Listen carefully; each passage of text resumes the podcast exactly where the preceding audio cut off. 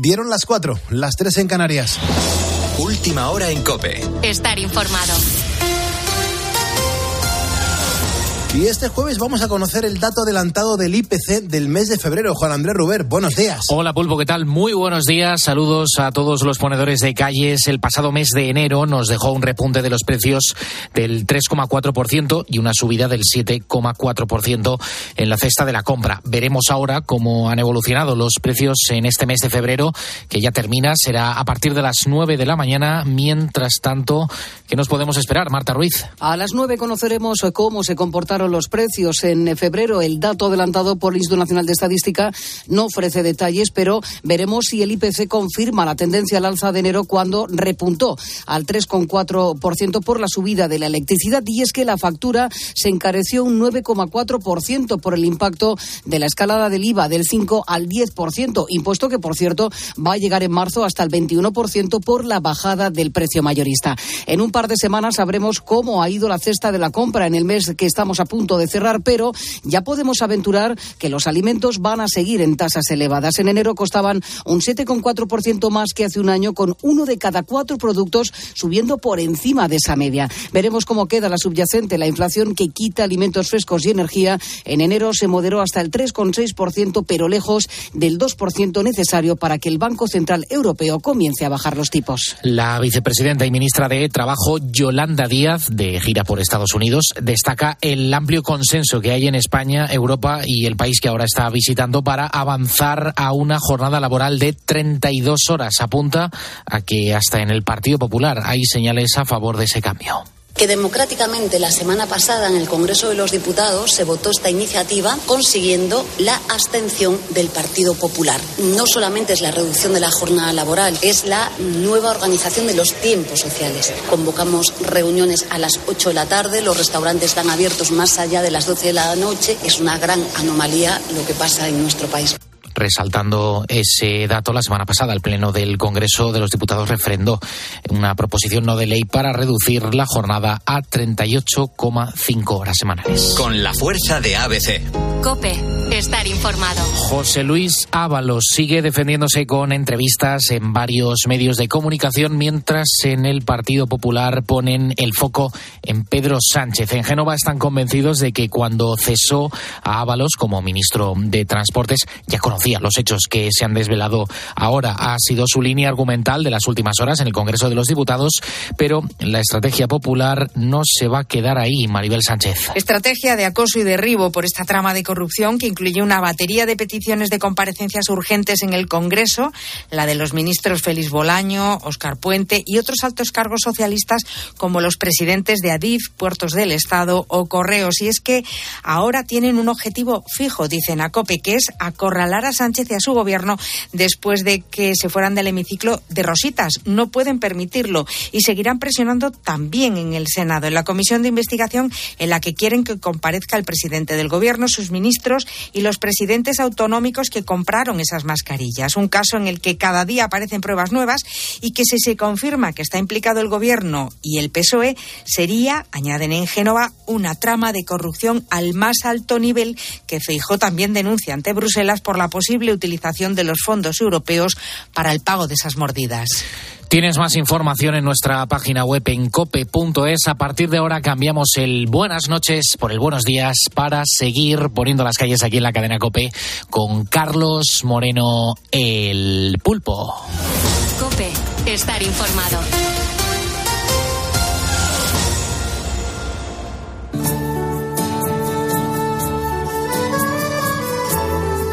Muchas gracias, Juan Andrés Ruber, por actualizarnos la información a las 4 y 4, 3 y 4 en Canarias. Yo soy Carlos Moreno del Pulpo. Gracias por escuchar la radio, gracias por elegir la cadena Cope para pasar tu madrugada.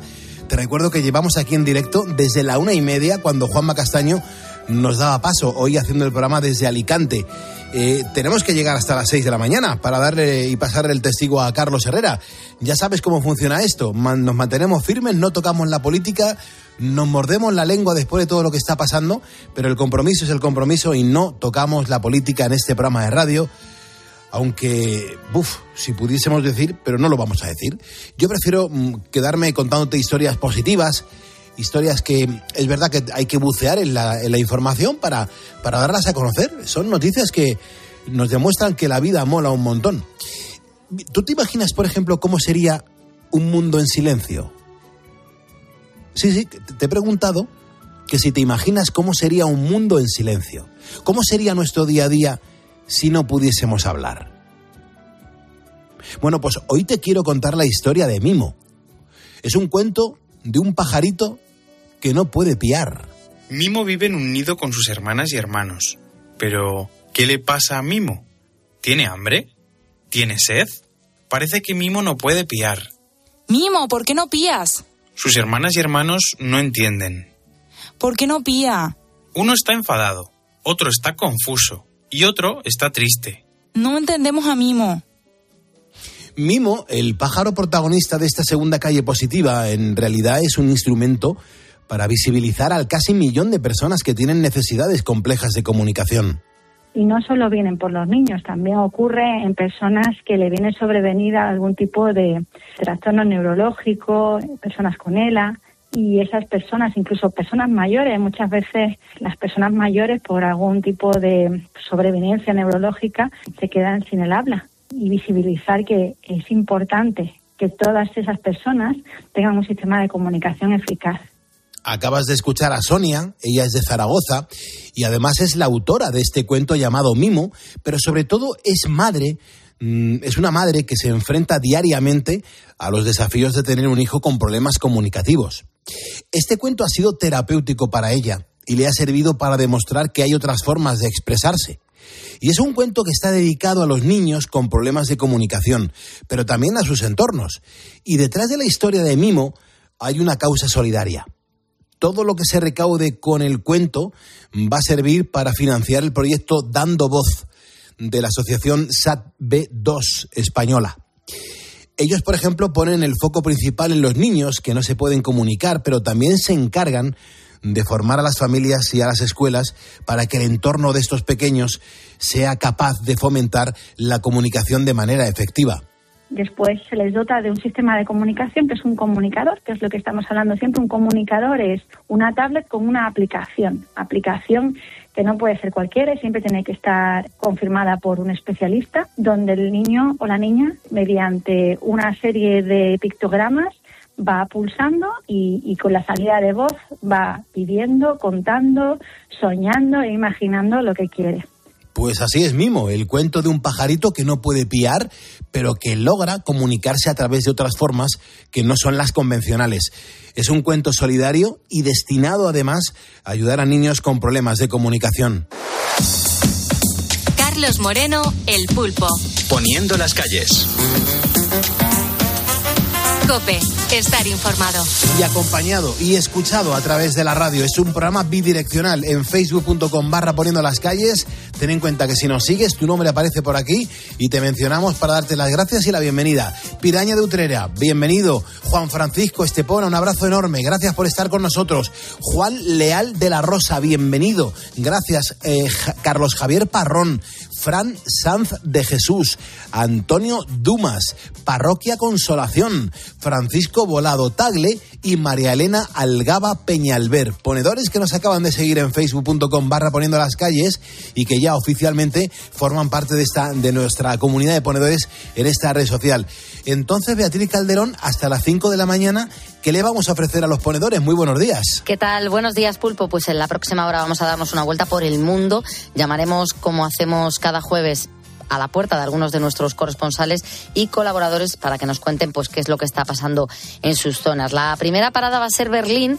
Allí nuestra corresponsal Rosalía Sánchez nos va a explicar la nueva norma que ha aprobado el Parlamento de Alemania sobre el consumo y la pertenencia de cannabis.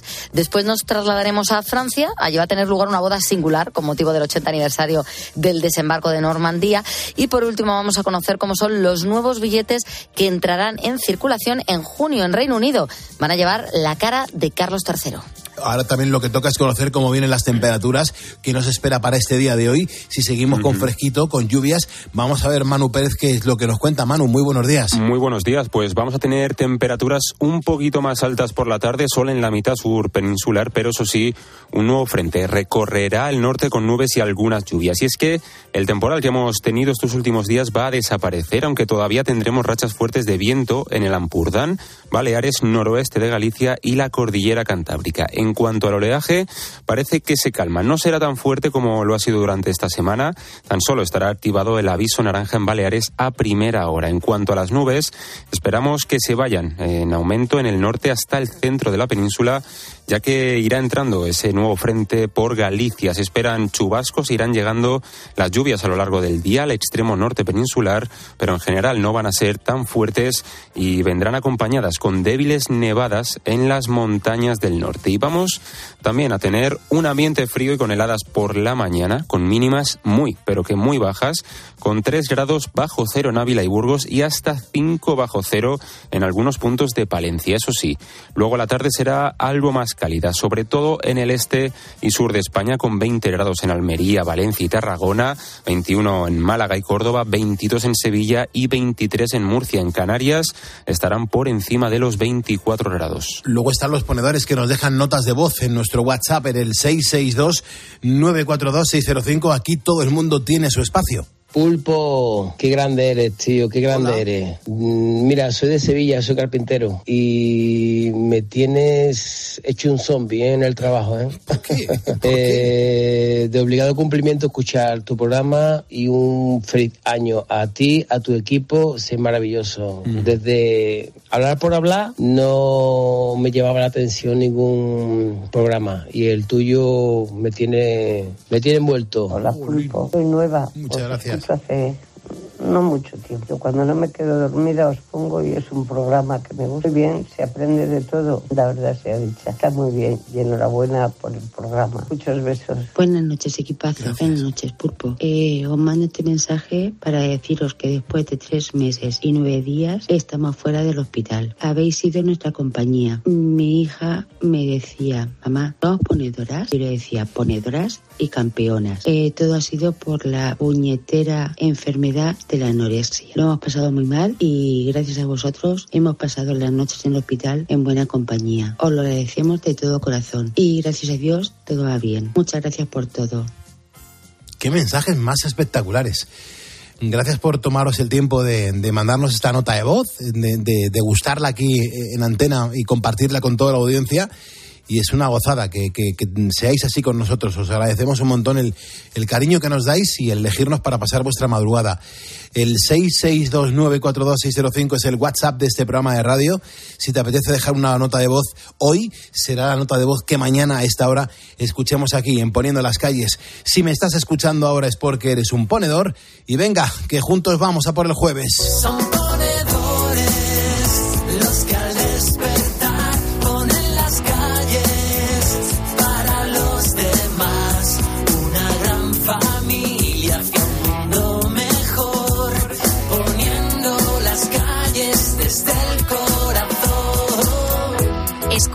Poniendo las calles. Con Carlos Moreno, El Pulpo. Cope, estar informado. Enseguida vamos a hablar con Noelia Echagüe. Tiene una historia de una enfermedad rara eh, increíble. Tengo muchas ganas de hablar contigo, Noelia. Enseguida te vamos a, a pasar antena. Y vamos a dar la bienvenida a los ponedores que nos vais siguiendo eh, por primera vez en Facebook. Gracias por estar aquí.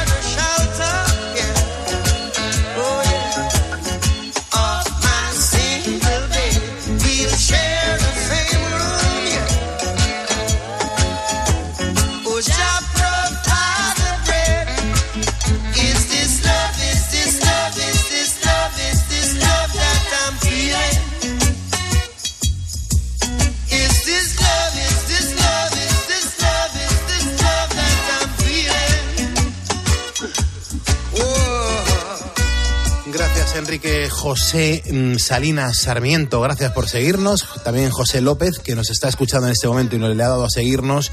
Y a Pablo Sánchez Casado, en Barcelona. Un abrazo muy fuerte y gracias y bienvenidos. Yo, yo tengo muchas ganas de, de hablar con Noelia, Noelia Echagüe Rodríguez, creo que ya está al otro lado de- del teléfono. Noelia, buenas noches, buenos días. Hola, buenas noches. ¿Cómo te encuentras lo primero? ¿Cómo? ¿Cómo te encuentras lo primero? Pues mira, a día de hoy me encuentro mucho mejor. Hoy es porque el día... he recibido un seis meses de quimioterapia y un trasplante de médula, el cual me ha mejorado un poco la calidad de vida.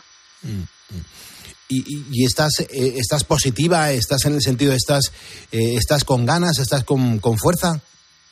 Sí, bueno, claro, por supuesto. Yo lucho cada día por salir adelante y por vivir. Mm. Y tengo muchas ganas de, de hacer todo lo que pueda y mis limitaciones me permitan. Y bueno, es un palo que me ha dado la vida, que no me esperaba. Soy joven, tengo 43 años. Y ya pues claro, mi vida se ha visto muy limitada y demás, ¿sabes? Con esta enfermedad rara. Me ha gustado mucho, Noelia, cómo has dicho y cómo has firmado el mensaje que, que me has mandado, diciendo, es que mi deseo es vivir. Claro, es que yo lucho por vivir. Yo cuando escucho a alguna persona que dice, pues tengo ganas de morirme porque... Y digo, Dios mío, ¿cómo puedes decir eso si yo lucho cada día por seguir viviendo? ¿Sabes? Eh, me ha costado aceptarlo, no ha sido fácil. Porque cuando esto te, te encuentras mal y de pronto te encuentras una enfermedad rara que no tiene cura, que no sabes cuánto tiempo te queda de vida y entonces aprendes a darle importancia a lo importante, ¿sabes? Y valorar lo que de verdad merece la pena. Y que si no tienes salud no, no eres nada en esta vida. Yo reconozco, Entonces, pues yo lucho cada día por, por seguir adelante y, y saco fuerza porque mi familia, mis padres y mi madre están ahí apoyándome y, y lucho por ellos y, y por mí misma, por supuesto, claro. yo tengo que reconocer, Noelia, que cuando ha entrado tu mensaje, mm, yo, yo- yo procuro responder a cuanto más mensajes mejor, sobre todo si, si, mm, si son tan potentes en el sentido de que alguien demanda cierta atención, ¿no? Que es lo que he notado que, que transmitía tu mensaje, Noelia. Hoy el, el temazo de poniendo las calles son las enfermedades raras. Muchas no tienen visibilidad, eh, muchas pasan desapercibidas, no- como que no se hacen caso, ¿no? Entonces hemos dicho, oye, les- les vamos a dedicar un, un programa a la, a la gente que lo puede estar pasando mal, ¿no? Entonces yo le he dado aquí a la, a la bandeja de entrada y entra este mensaje. Noelia, ¿yo, yo lo puedo leer? ¿Lo, lo puedo compartir con, lo- con los oyentes? Sí, claro, por supuesto. Vale. Dice, mm, hola, les hablo desde Cádiz. Yo padezco una enfermedad rara de la que estáis hablando. Mi enfermedad es amiloidosis. Se encarga de destrozar los órganos de mi cuerpo. El primero que ha destrozado es el corazón. Me dieron quimioterapia y me hicieron un trasplante de médula. Ya no pueden hacer nada más. Mi enfermedad no tiene cura. Mm, Te mando un saludo, pulpo. Mi nombre es Noelia. Yo soy de Cádiz. Quiero decirle a mi padre y a mi, a mi madre Pepi que, que sé que os escucha, que la quiero y que gracias por estar a mi lado siempre. Y, y luego firmas que esto es lo que ya eh, me, me ha destrozado, ¿no? Dice Pulpo, solo tengo ganas de vivir. Nada más que tengo 43 años y mi deseo es eso, vivir. Joder, Noelia, Sí, es que lo que te ha tocado, ¿eh? pues sí. El, pero bueno, eh, eso no se elige, eso te toca. Y, y claro, hay que asimilarlo, hay que pasarlo, hay que vivirlo. Claro está, todo ha sido un proceso muy duro, porque el trasplante de médula eh, tuve que estar aislada en una habitación durante un mes con mi hermana, que gracias a la hermana que tengo se encerró conmigo, y yo veía a mis familiares a través de un cristal. Y mi madre venía cada tarde, cada tarde a verme a ese cristal sin poder tocarla, sin poder verla, sin, o sea, acariciarla. Y un mes encerrada en una habitación de un hospital es muy duro, ¿eh? Psicológicamente, todo. Y, y ya no es solamente Noelia lo que tú sufres, es que sufres lo tuyo y sufres lo que sabes que está sufriendo tu madre. Claro. Yo sufro por ellos, Te entiendo perfectamente. porque son personas mayores ya. Claro. Y, y viendo que una madre tenga que sufrir eso por una hija, para mí me duele en el alma, porque yo, para mí ellos son todos, me han dado la vida y me lo han dado todo. Qué bueno. Entonces, pues, yo lucho cada día y, no me rindo y, y vamos, y hasta que Dios quiera, aquí seguiré dando la lata. Noelia, ¿y, cómo empieza todo? O sea, ¿cómo te empiezas a sentir mal o, o- o qué, qué es lo que sientes para acudir al médico y que se pongan en, man- en marcha pues eh, el saber qué es lo que te está sucediendo? Pues mira, todo empezó porque me daban muchas taquicardias. Y yo decía, qué raro, el corazón me lo tengo muy acelerado, demás. Y me fui a una cardióloga y me dijo que me tenía que hacer algún tipo de prueba para ver qué pasaba. Y esa bendita cardióloga me dijo, tienes una filtración en tu corazón. Dice, eso puede ser amiolidosis. Yo cuando escuché esa palabra la miré como diciendo, Dios mío, ¿qué, qué, qué es eso? Sí, sí, sí, es que No, no me sonaba chino. Sí, sí, sí, sí. Y entonces me dijo que eso era una enfermedad, que antiguamente era una sentencia de muerte, que hoy en día había más avance, pero que tendrían que hacerme muchas biopsias, muchas pruebas. Y entonces empezaron a biopsiarme varias partes del cuerpo y no daba a la cara esa enfermedad.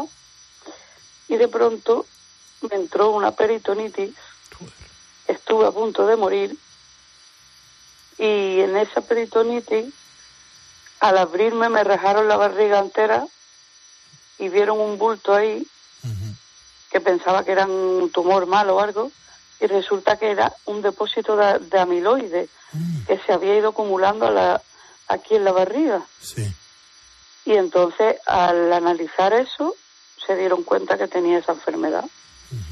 Ya me derivaron a un hematólogo, el doctor Capote, que es muy conocido aquí en Cádiz, es un médico excepcional, y me comentó las opciones que había para mi enfermedad. Y me dijo, esto tiene dos cosas, una quimioterapia y otra un trasplante de médula. Y ya no puedo hacerte nada más. Te voy a mejorar la calidad de vida, pero no te puedo decir nada más porque no existe nada que lo cure. Solo queda confiar en la ciencia y que la ciencia invente algo para que pueda existir alguna curación. ¿Cuál es el problema? Que mi corazón está muy mal. Tengo una suficiencia cardíaca al nivel 4, que es el máximo. Entonces yo apenas puedo andar, me asfixio, me canso. Y me derivan a Córdoba a un trasplante de corazón.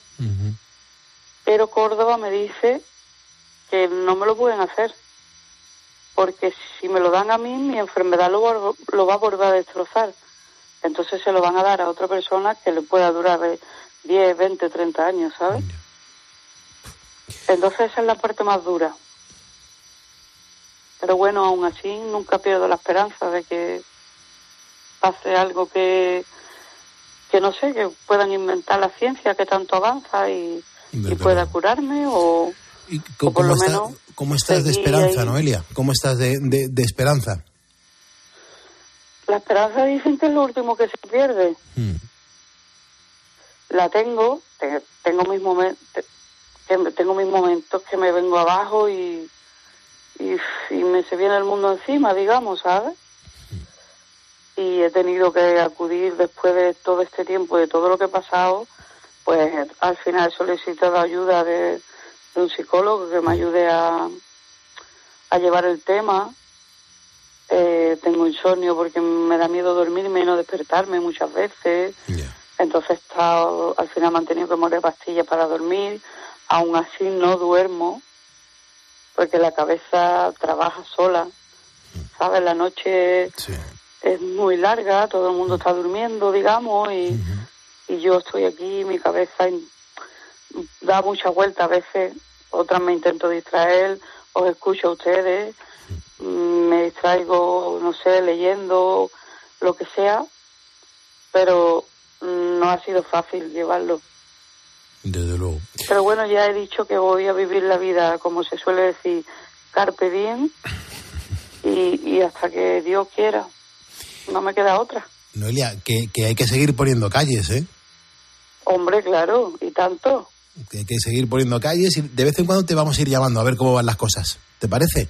Vale, cu- cuando queráis, sin problema. Y te vamos a mandar el diploma y, y vas a ser parte de este programa de radio y, y te deseamos lo mejor, Noelia, por ser valiente, por ser una Vale. luchadora y para que no te vengas abajo.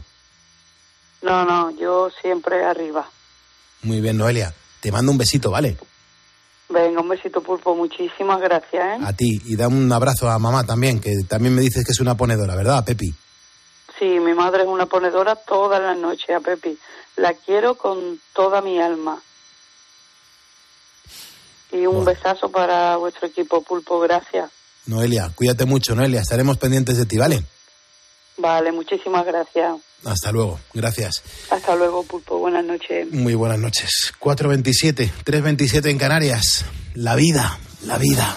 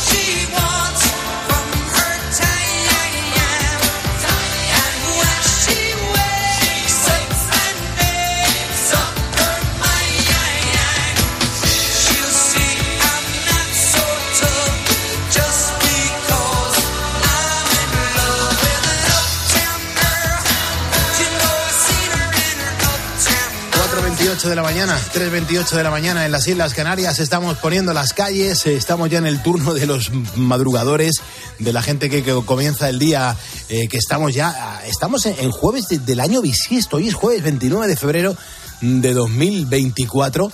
Yo sé que muchos ahora mismo estáis trabajando, mucha gente que, que se levanta ahora a comenzar a trabajar, otros que llevan un montón de horas trabajando.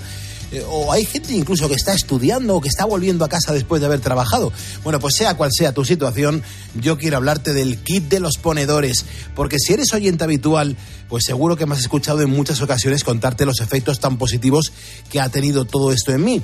Ya sabes que es una caja que está compuesta por dos productos. Producto número uno, las cápsulas de ahora día son las cápsulas que te aportan energía para afrontar la jornada. Producto número dos, las cápsulas de ahora noche, con las que vas a disfrutar de un sueño reparador. Es decir, que te metes en la cama y caes dormido y te duermes y concilias el sueño y no, al no llevar química, no te deja empanada la cabeza. Te vas a levantar luego, como te vas a levantar nuevo después de haber dormido unas cuantas horas con la sensación, pues eso, de disfrutar un sueño reparador. Esto lo he tomado yo, esto lo tomo yo, esto me va bien a mí, te va a ir bien a ti. Porque si te preguntas que cómo lo puedes conseguir, te aseguro que es súper sencillo. Tan solo tienes que entrar en la página web ahoralife.com, ahoralife.com, recuerda escribir ahora sin H y no esperes más para mejorar tu estado de ánimo y tu bienestar, porque si a mí me ha funcionado, a mí me funciona, Imagínate a ti, es el kit de los ponedores, ahora día, ahora noche. Haz tu pedido y te lo van a mandar además con un par de regalos. Gracias por estar en Cope. Carlos Moreno, El Pulpo. Poniendo las calles. Cope, estar informado. ¿Buscas diversión? A las 10 de la mañana la tienes asegurada en Herrera en Cope. Buenos días, buenos días, buenos días. Buenos Muy buena, amigo, muy buena. ¿Cómo fue su caso? Fue una serpiente, a mí no me picó, a mí me mordió. De gordo sería como una escoba. Pero ¿y luego fue al hospital? ¿Era venenosa o simplemente Eh, el, mor- el mordisquín? No tengo ni idea, yo me hice, así- me hice un poquito de sangre aquí en el dedo, una medida de sangre me lo desinfecté. Escucha Herrera en Cope. De lunes a viernes de 6 a 1 del mediodía.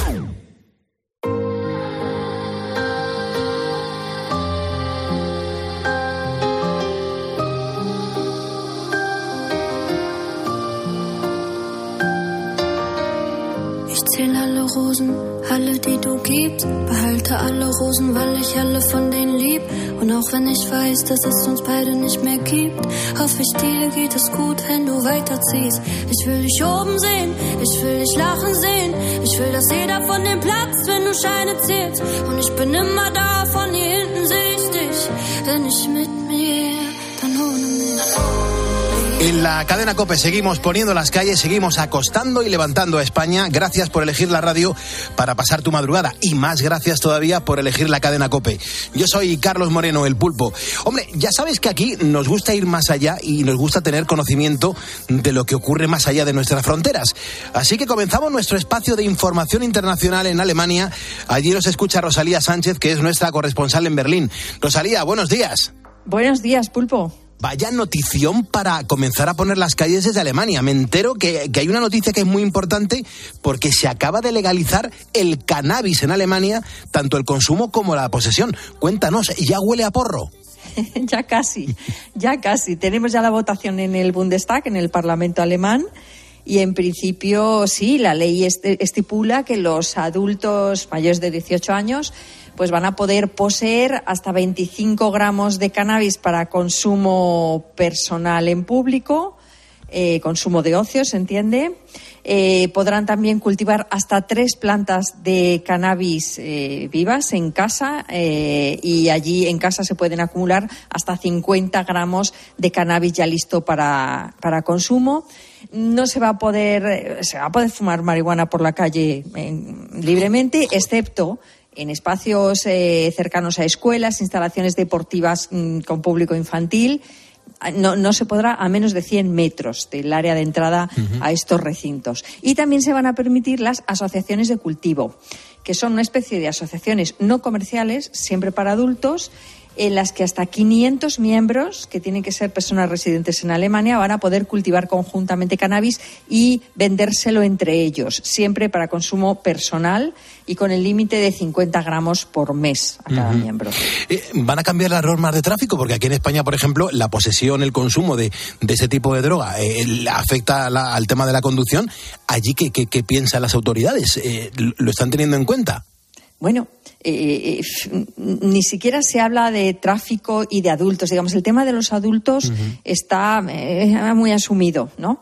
Eh, donde se ha puesto especial eh, atención en, por parte de los críticos a esta ley es para la infancia y, y primera juventud ¿no? y adolescencia, porque, mm, claro, hay, hay, multitud de asociaciones médicas, de psicólogos, de educadores eh, que están diciendo que es, que es un error eh, y que sus consecuencias se van a notar, porque una vez que, lo que dicen es que una vez que las plantas están en casa y el consumo está en casa, además que está demostrado que las personas que consumen habitualmente son permisivas también con el hecho de que lo puedan hacer sus hijos, ¿no? Yeah.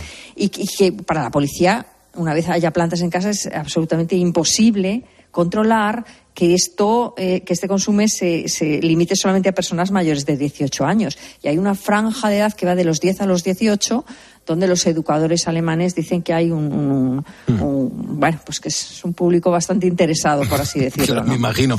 Eh, ¿Esto cuándo va a entrar en vigor? Porque, claro, es una norma que está aprobada por la Bundestag, que es la Cámara Baja del, del Parlamento alemán, pero ¿esto cuándo entra en vigor? Pues según la ley debería entrar en vigor el 1 de abril. Uh -huh. Vamos a ver si se cumple este calendario porque bueno, la ley todavía tiene que llegar al Consejo Federal a finales de marzo.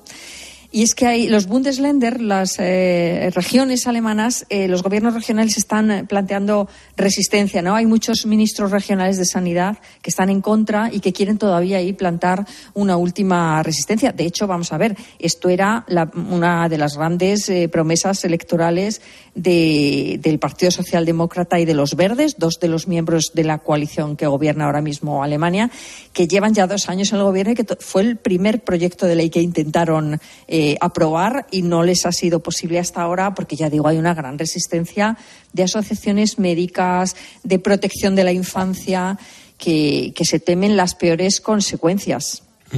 Porque entonces ya me, me confirmas aquí en la cadena COPE en directo, Rosalía, que si tú abres la ventana que tienes ahí a tu derecha, aquello no huele a marihuana todavía, ¿no? Todavía no, pero te advierto que sí que va oliendo, va oliendo bastante porque en, en cuanto ya la ley está en el Parlamento y en cuanto vamos, quiero decir que es una cosa que se ha dejado ya de perseguir, ¿no? Nadie te va, ningún policía te va a parar por la calle hoy si, si vas fumando. Es que lo digo, Rosalía, porque esto que parece que lo digo de coña, lo digo con conocimiento de causa, ya que eh, a finales de, del año 23, eh, familiares míos estuvieron en Nueva York y venían alucinados de cómo huele en Nueva York a marihuana. Pues sí, así es. También te advierto que, que- que la, la permisividad con el consumo de drogas está aumentando. Es decir, en Berlín hoy, por ejemplo, puedes obtener legalmente en tiendas LSD. Eh, Claro. químicamente garantizado, es decir, que, que- tienes garantías al, al- al vendértelo una tienda y una marca de que no, no está adulterado, por ejemplo, o que no sabes lo que te estás tomando cuando, bueno, pues aquí se puede comprar en una tienda ya. Es decir, que no solamente esta permisividad afecta al cannabis, que esto ya está regulado, sino que de forma minoritaria, pero siempre la ley deja resquicios y, y en el, y el mercado los aprovecha para comercializar legalmente otro tipo de drogas también.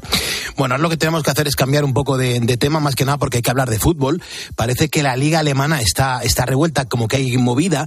¿Qué, qué está ocurriendo a los socios de los equipos de allí? Porque sé que están ahí con la mosca detrás de la oreja. Sí, bueno, están llevando a cabo protestas pues muy muy vistosas. Bueno, ha habido algunos partidos de la Bundesliga que de verdad, los que no habíamos fumado nada, pensábamos que me he fumado porque esto es lo que estoy viendo, porque empezaban a llover pelotas de tenis en el campo de fútbol o pelotitas de estas de gomi, los flumis con los que juegan tanto los niños, o chocolatinas, coches teledirigidos, aviones teledirigidos por entre los jugadores. Y es que esta es la forma que han encontrado los socios de los clubes alemanes para protestar muy visiblemente por las negociaciones que estaba llevando a cabo ya la Liga Alemana de Fútbol para dar entrada a un inversor privado con mil millones de euros a cambio de bueno derechos de televisión, ¿no? de retransmisión de los partidos. Hay que decir que en Alemania el control de los clubes lo siguen teniendo los socios. Eh, y bueno, y lo defienden a capa y espada, como podéis ver. Claro, hay, hay situaciones económicas muy complicadas, las directivas solo ven como solución el, el dar entrada a capital privado, pero los socios se niegan a perder su- no solo su control, sino que se niegan también a que se a que se transforme la Bundesliga. Es decir, en el momento en que entra capital privado, pues claro, eh, valen más los derechos de retransmisión de unos partidos que de otros, con los cuales empiezan a tener más ingresos unos equipos que otros, porque hasta ahora eh, la Bundesliga, los principales ingresos vienen de la taquilla, a diferencia de otras ligas europeas. Y bueno, no quieren perder este ecosistema de fútbol alemán. Eh, al contrario que las directivas que se desesperan, porque claro, los, en, en campeonatos internacionales, pues los alemanes tienen que luchar con equipos que llevan fichajes eh, multimillonarios y, y con los que hay que competir, ¿no? De alguna manera.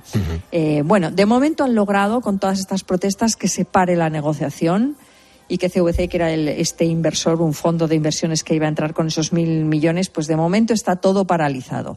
Van a van a empezar a negociar eh, con los socios, ¿no? A ver si hubiese alguna manera de hacerlo más a su gusto, pero bueno, ya ha quedado bastante claro en los campos de fútbol que no, que los socios se, se resisten como gato panza arriba con, contra esta entrada de capital privado.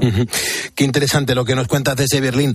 Pues Rosalía, te, te mando un abrazo y las gracias por poner las calles desde Alemania con nosotros. Cuídate mucho. Muy buenos días, un abrazo fuerte. De Alemania nos vamos a París, nos vamos a Francia porque nos tenemos que ir de boda. Nos situamos efectivamente en Francia. Le voy a pedir a nuestra corresponsal en París, Asunción Serena, que nos cuente ese enlace tan especial que van a tener en Normandía. Eh, esto es alucinante la historia que nos va a contar. Eh, Asunción, ¿cómo estás? Muy buenos días. Hola, ¿qué tal, Pulpo? Muy buenos días. Impresionante estos protagonistas que, oye, que no son jovencitos, ¿eh? Que estamos hablando que el novio tiene 100 años y la novia 96. Eso, dos bebés. Qué barbaridad, ¿eh? Y no lo tienen muy claro, yo creo, ¿eh? Eh, pues sí, sí, sí, ¿Sí? lo tienen claro. Vale, vale, claro. vale. Perdón. Hombre, sí, sí, sí, sí, lo tienen muy claro. Es que, fíjate, que sabes que este verano eh, celebramos el 80 aniversario, conmemoramos el 80 aniversario del fin de la Guerra Mundial. Sí. Y entonces este señor y participó en el desembarco en Normandía hace 80 años.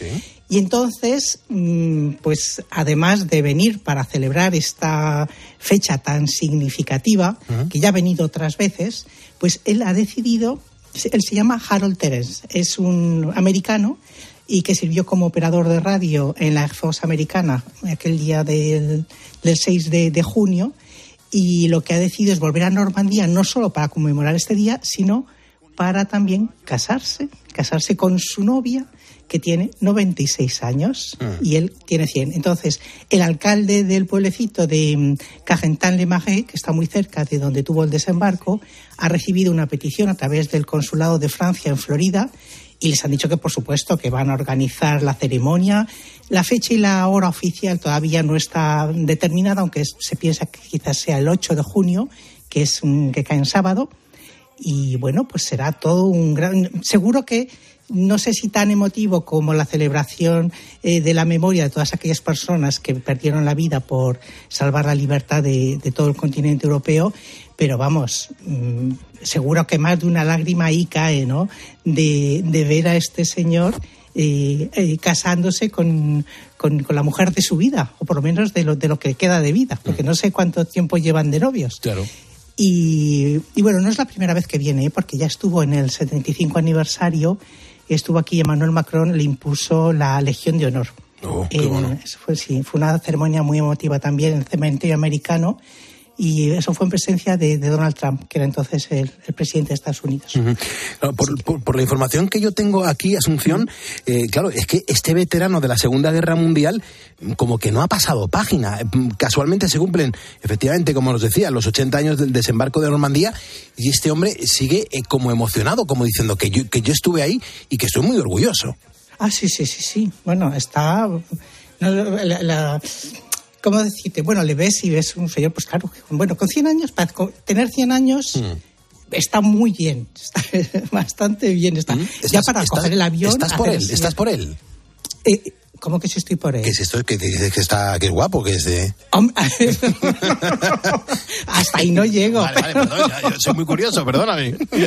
Pero hombre, estoy por él porque me parece muy bonito que a los 100 años no haya perdido la ilusión de crear un futuro común con su novia y jurarse amor eterno a los 100 años. ¿No te parece bonito? Sí, sí, me parece muy bonito. Oye, que por, por- por- por eso te, por eso te he pedido que nos lo cuentes a los ponedores. Porque una- vamos a ver, el amor es muy importante y da igual la edad. Y a mí, mm, cuanto mayor sea la gente que, que siente el amor y que vive el amor, me parece maravilloso. El amor mueve el mundo. Exactamente. Mira, y además este hombre, fíjate qué vida nada banal, ¿verdad? Porque ¿cuán- ¿qué años tendría?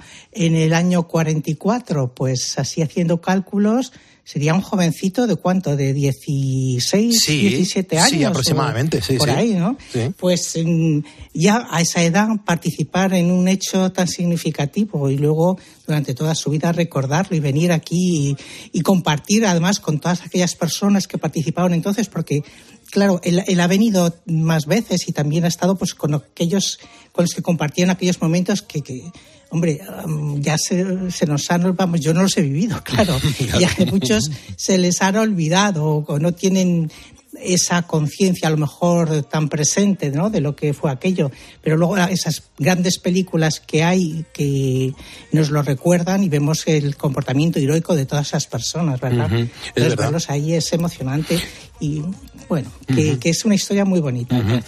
Es verdad. Asunción, que no se nos olvide hablar que de, de una princesa, Ah, pero, no, no- pero no, de, no de una de las que, que lucen una tiara de diamantes. No, no, no. Hay que hablar de una princesa que no es ni más ni menos que una cabra. Una cabra. Una cabra que, que me imagino que es que se llama princesa y que hay una historia mm, por el que se ha hecho famosa, ¿no?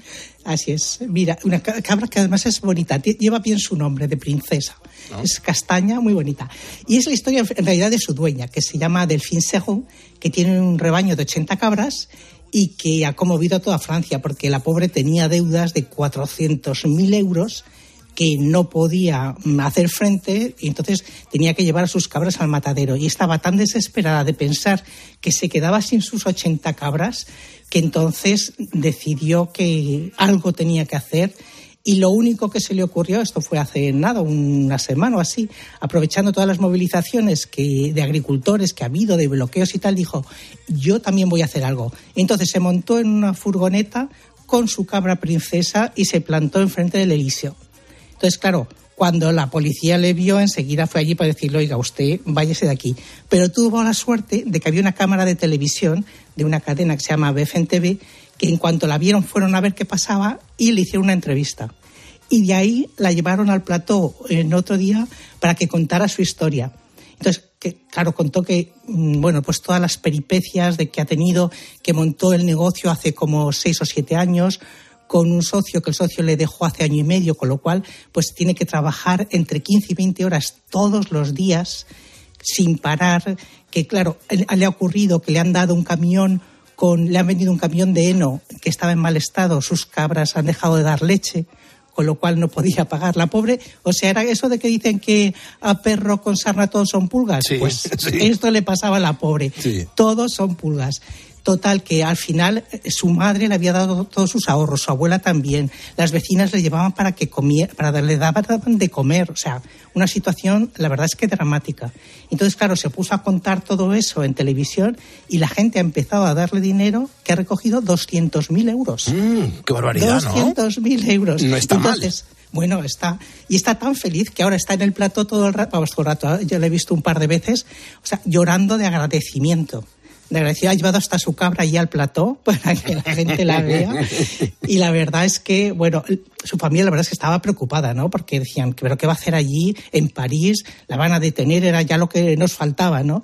Pero mira, le- esto ha conmovido a mucha gente y la pobre se siente un poco avergonzada, ¿no? Porque dice que tener que pedir ayuda de esa manera que, pues que no que no es normal no que lo normal sería pues que pudiera salir adelante con el fruto de su trabajo no pero que estaba tan desesperada que, que le pareció que por lo menos tenía que intentarlo no Así que, pues, eh, fíjate que historia más bonita y que acaba también, porque además ha habido historias, ella misma cuenta, de gente que no tenía mucho dinero, que le, decía, le escribía unas cartas diciendo que mucho ánimo, que no tenían más, pero que siguiera adelante, o de niños que le han enviado sus ahorros. O sea, Impresionante lo de esta princesa, de verdad, es impresionante. Pues Asunción, te, te mando un abrazo enorme. Gracias por contarnos estas cosas que nos dejan a todos flipados. Y saludos por ahí para, para la gente en Francia. Lo mismo, Pulpo, un fuerte abrazo. Un fuerte abrazo, muchísimas gracias. Eh, Estaba mencionando antes a una princesa. Ahora vamos a hablar de, de un rey, el de Londres concretamente, porque resulta que en unos meses los británicos van a pagar con billetes que llevarán la cara de su rey Carlos III. Bueno, lo mejor que puedo hacer hasta ahora en poniendo las calles aquí en la cadena Cope es preguntarle a Lorena Motos, colaboradora de la cadena Cope en Londres, porque creo que ella está deseando llevar en su monedero al monarca. Lorena, ¿cómo estás? Buenos días. Morning, morning. Hombre, a ver, deseando, deseando Hombre, tampoco. un billetito, no, un billetito no viene mal, ¿no? Digo yo. Te voy a decir una cosa. Aquí no se lleva tanto lo del billete. ¿No? ¿Por qué? ¿Porque más de, de tarjeta o qué? Sí, sí, sí. Es que ya en muy pocos sitios, o sea, casi todos los sitios ya te dicen que tarjeta y en, hay algunos sitios que solo puedes pagar con tarjeta. Mm. Entonces, hasta para el metro todo ya se paga con tarjeta. Acuérdate de, no sé si la gente que ha venido a, a Londres en los últimos años, la famosa Oyster, que era como la tarjeta de transporte, que la ibas rellenando, la ibas recargando de dinero y tal. Pues desde la pandemia, con tu propia tarjeta de crédito, ya picas cuando entras y cuando vuelves a salir, te cobra tu trayecto a tu directamente a tu banco, ya no tienes que utilizar Oyster, ni dinero, ni nada. O sea, cero. Y es muy fácil el autobús todo para pagar en los, re- en los restaurantes, para pagar en los supermercados. Ya no hay casi cajeros de supermercados, es todo eh, mm, cajar de estar de yo me lo guiso, yo me lo como como Juan Palomo. Y, y la verdad que, por eso te digo, a ver, te cuento un poco. Eh, la fecha que ha dado ya el Lorena, Banco yo, quiero, mira, yo quiero saber, por ejemplo, quiero saber como mínimo cómo van a ser esos billetes, si van a Eso estar, en- es. en- si va a estar el careto del rey en, en todos ellos, solamente en algunos, y quiero saber también si por el tema de las orejas han tenido que hacer un billete un poco más grande. Bueno, a ver, yo creo que también eh, el tema de las Perdóname, Vamos a yo pido perdón. Pide perdón, porque yo creo que las orejas, conforme él ha ido mm, madurando, Se han ido le han ido adjuntando, a la adjuntando, que yo creo que eso le pasa a todo el mundo, ¿eh? Eso creo que le pasa a todo el mundo. Bueno, Entonces, bueno, yo en principio, a ver. Yo como siempre llevo Bueno, los auriculares, la- las tengo muy, muy pegadas a la, a la cabeza. Claro, eso es lo bueno, eso es lo bueno de la radio. Bueno, a ver, el 5 de junio, el 5 de junio ha, ha- ha dado a conocer el Banco de Inglaterra que se van a poner en circulación estos billetes. Aquí en Reino Unido existen cuatro tipos de billetes de libras, que son de 5 libras, de 10 libras, de 20 libras y de 50 libras. That's it. No tienen de 100, no tienen de 500 como nosotros los euros, nada. Aquí cuatro billetes. Y según lo que ha dicho el Banco de Inglaterra es que van a cambiar solo el diseño de la foto. El resto del diseño de cada uno de los billetes, el color y todo, va a seguir igual. O sea, va a aparecer el rostro de Carlos III, va a ir con traje militar, que se le ve así un poco el cuello que parece traje militar, y van a ir, van a, van a aparecer circulando paulatinamente, porque, como he dicho, solo van a ir reponiendo los billetes que estén gastados o rotos o los que la gente quiera ir al Banco de, la- de Inglaterra y los quiera cambiar los antiguos por los nuevos.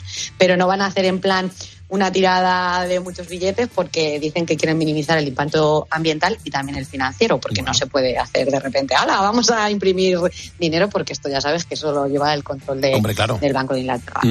Así que va a ser algo muy paulatino, muy paulatino, aunque yo te digo, no sé yo si veré yo la cara del monarca en mi, en mi monedero, porque yo no suelo llevar cash. Mm, Vale. Si te lo digo, no llevo libras sueltas y tanto yo como mucha gente no solemos, porque es que hasta, hasta 50 céntimos lo puedes pagar con la tarjeta. Bueno, Así oye. ¿y, y en qué lugar va a quedar la, la- la reina? Porque claro, si, entran estos billetes, eso también significa, Lorena, que van a ir desapareciendo los anteriores. Pues se supone que se, se irán desapareciendo, pero van a poder circular ambos al mismo tiempo hasta que, como digo, se vayan reponiendo los miles y miles de billetes gastados y rotos que, que, que vayan que bueno que, que, vayan quitando. Así que va a ser algo como muy largo en el tiempo y que poco a poco pues iremos adaptándonos. Pero vamos, yo creo que es algo así novedoso, claro que no. Lo que no sé es cuándo saldrá lo de la moneda, que eso todavía lo han anunciado, porque la moneda también tienen que acuñar la moneda, cambiar la cara. Entonces, eso, eso será la, la próxima noticia que te dé en poniendo las calles. Pues en, en- en la moneda ahí lo tienen más justo. Ahí tienen que, tienen que, me- tienen que medir muy bien el No todas, pabellón libras, auditivo. no todas ¿eh? las libras, no todas las libras llevan la cara de, la- de la reina, ¿eh? no todas las. Cómo me gusta que me tires de la lengua, Lorena, lo tengo que reconocer. Lo- lo- me mola, me mola. ¿Qué quieres que te diga? Oye, la discoteca silenciosa. Eh, eh, mucha gente... se- Mucha gente se queja de que en las discotecas el, el volumen como que está muy alto y ahora resulta que hacen una discoteca que es silenciosa y la gente se está quejando. ¿Qué, qué está pasando ahí? ¿Tú sabes lo que es una discoteca silenciosa? ¿Cómo te imaginas? ¿Cómo creen nuestros oyentes, nuestros ponedores, que es una discoteca silenciosa? Una discoteca si- silenciosa será la que está por debajo de los umbrales máximos permitidos de, de, de sonido o porque la gente tiene En que la que, se, escucharlo. en la que se puede hablar, en la que se puede hablar, En la que se está puede- sonido bajo, Efectivamente, la que o se no puede hay hablar. música. en la que se puede hablar, hay música o a lo mejor, oye, que hay mucha tecnología, que no me extrañaría nada que ahora eh, experimentasen con auriculares y ese tipo de cosas, ¿eh? Equilicua, eso es una discoteca silenciosa. Es ponerte a bailar con unos cascos, o sea, tú a la gente, si imagínate que tú no llevas cascos y ves a la gente, todo el mundo a tope bailando con las manos arriba, pero claro, no se escucha música, no se escucha nada. Se escucha pues los jadeos o el viva o el vamos o el go. Que, que ¿Has dicho jadeos? La gente, jadeos quiero decir en plan, pues eso que estás bailando y pues te sale un, no sé, un ay, ay, venga, vamos, así. Eso quiero decir, jadeos, tampoco te pongas. Entonces, Si yo no he este dicho, tipo de discotecas, es que me lían, me lían. Yo no he me entendido lías. nada, yo estoy aquí aprendiendo. Pulpo, pulpo, por favor. Entonces, lo que te quería, que es muy temprano todavía. A ver, entonces, lo que te quería decir. Yo esto lo he visto en España, ¿eh? O sea, no en discotecas como tal, pero no sé si en algunas calles de algunas ciudades te has encontrado los típicos grupos de gente que van con cascos y están como bailando. Yo Sí. me lo he encontrado eso en la Plaza Mayor de Madrid. Sí, sí, sí, sí, sí, sí. Pues esto es lo mismo que se está poniendo ahora de moda como una actividad, pero aquí como en Londres hace mucho frío y llueve, bueno, en Londres, en Reino Unido, pues lo hacen en lugares emblemáticos. Tan emblemáticos Mm. que la polémica aquí viene en Reino Unido porque han empezado a hacerse en iglesias ¿Qué y dices? catedrales. ¿Ah, sí? Claro, y algunos grupos religiosos pues se han, a- se han opuesto. Como por ejemplo, ni más ni menos, la Catedral de Canterbury, que es una de las más antiguas y famosas en el país. Es la catedral del arzobispo de Canterbury, el primado de toda Inglaterra y el líder religioso de la Iglesia anglicana. Vamos, es en el que en la coronación del rey Carlos el que le puso la corona. Ese es. Ese es el arzobispo de Canterbury. Es la máxima representación de la Iglesia aquí en Reino Unido. Entonces, ¿qué es lo que ha pasado? Pues hace unas semanas celebraron este evento en esta, discote- esta discoteca silenciosa en diferentes pases, unas 3.000 personas donde se podía comprar alcohol y beber alcohol. Y si quieres te cuento lo que decía alguno de los asistentes y que publicó la BBC en su día Sí, por de favor. los comentarios de la gente. Compártelo con los Dice ponedores. uno, fue simplemente brillante. Sí. Otro, nunca pensé que estaría de fiesta en la catedral y al mitad de la noche me pondría a bailar la Macarena. Ay, va, qué bueno, por favor. Qué bueno, qué bueno, Un Lorena. joven de 24 años dice que más eventos musicales de este tipo serían fantásticos para animar a la gente a ir a la iglesia. Entonces, bueno, esto es un poco por dónde van los tiros. El, el- la, la iglesia anglicana es cierto que es, es una iglesia que siempre se utiliza también como un lugar de encuentro, un espacio comunitario. Y esto de las eh, discotecas silenciosas es como ahora mismo lo, lo más moderno que se puede decir, pero sí que es cierto que en muchas iglesias de barrio, en, de pueblecitos, se utilizan como un lugar de encuentro. Hay conciertos, hay charlas, la gente puede como alquilar el espacio, incluso dar yoga si quiere, ¿sabes? O sea, o sea, yo he estado haciendo yoga en una iglesia. Qué bueno. Entonces te quiero decir, sí, sí, o sea que aquí como que se mm, es otro tipo, la, la- la- es, una, es una parte de la religión cristiana, pero sí que es cierto que son como más aperturistas en este espacio en el que eh, la iglesia no es como, por ejemplo, en España, que son lugares sagrados, que solo se pueden realizar pues eh, las liturgias y todo lo que tiene que ver con, con la parte religiosa. Y aquí es aparte de un, lugar para, para hacer el oficio religioso también es un espacio pues comunitario que se puede utilizar. Pero de todo esto tengo una anécdota muy buena. No es mía es de mi marido que yo sé que te gustan estas cosas. Y es que la semana pasada estuvo aquí en Londres en un evento en una iglesia. Un evento de una empresa pues invita a la prensa eh, había un cóctel pues unos aperitivos y está hablando con una compañera y mi chico, claro, pues como buenos españoles que somos, pues tú vas a este tipo de, de eventos en una iglesia y la verdad que es chulo porque estás ahí viendo pues las vidrieras y dices, jolín, qué chulo, ¿no? Entonces dijo eso a mi chico y le dice la, la compañía, dice, sí, la verdad que es, es muy bonito, dice, pero es que yo justo hace 15 días estuve aquí en un funeral. Va, claro, claro. Contrastes. Así que este es un poco el choque que te quiero decir. Contrastes. Y que por eso puedo entender que haya polémica, pero bueno, sí que es cierto que lo que quiero dejar claro a los oyentes es que la iglesia anglicana con el- los edificios es un poco más abierta y se utiliza de forma más comunitaria. Y bueno, lo que dicen es que es una forma de acercar a los feligreses a la iglesia y a lo mejor pues sube también o aumenta el número de asistentes, que esa es la idea que, que tienen. Qué buenas Así que si quieres la próxima vez que vengas a, a Londres, te busco un evento de una discoteca Pues silenciosa venga, y hacemos un show ahí, el show del pulpo con, con auriculares. Vale, me parece bien. Claro. Lorena, muchísimas gracias. Como siempre, un besito, que tengas buen día, chao. Un beso, muchas gracias. En Londres, hemos estado también en París, hemos estado en Berlín poniendo las calles internacional. Gracias por estar aquí en Cope.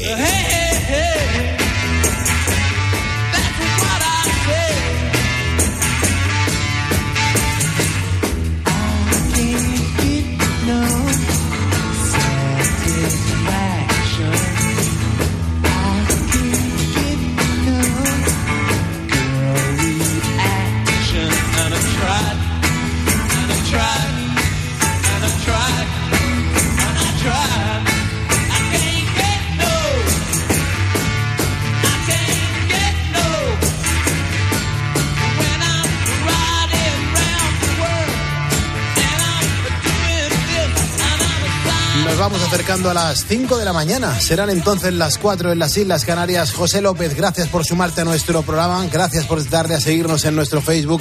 Nancy Valiente, gracias Nancy por estar con nosotros. Enrique José Salinas Sarmiento, gracias Enrique por darle a, a continuar aquí, a, a- poniendo las calles. Eh, que sepas que en la próxima hora mm, vamos a hablar con el premio Nadal de este año, el vallisoletano César Pérez Gellida. Antes Juan Andrés Ruber tiene que actualizarnos la información y sobre todo nos tenemos que poner en la piel de toda esa gente que tiene enfermedades raras que hoy es el protagonista, el tema protagonista de este programa de radio. Gracias por elegirnos para pasar tu madrugada. eh, nos encanta y quiero mandar un abrazo muy fuerte pues a nuestros vigilantes de seguridad, a Javier y a Joaquín. Nos están escuchando ahora mismo desde la T4 y también Patricia, que está curiosamente en el aeropuerto de Barcelona. Patricia, un abrazo y gracias por escuchar la radio de madrugada.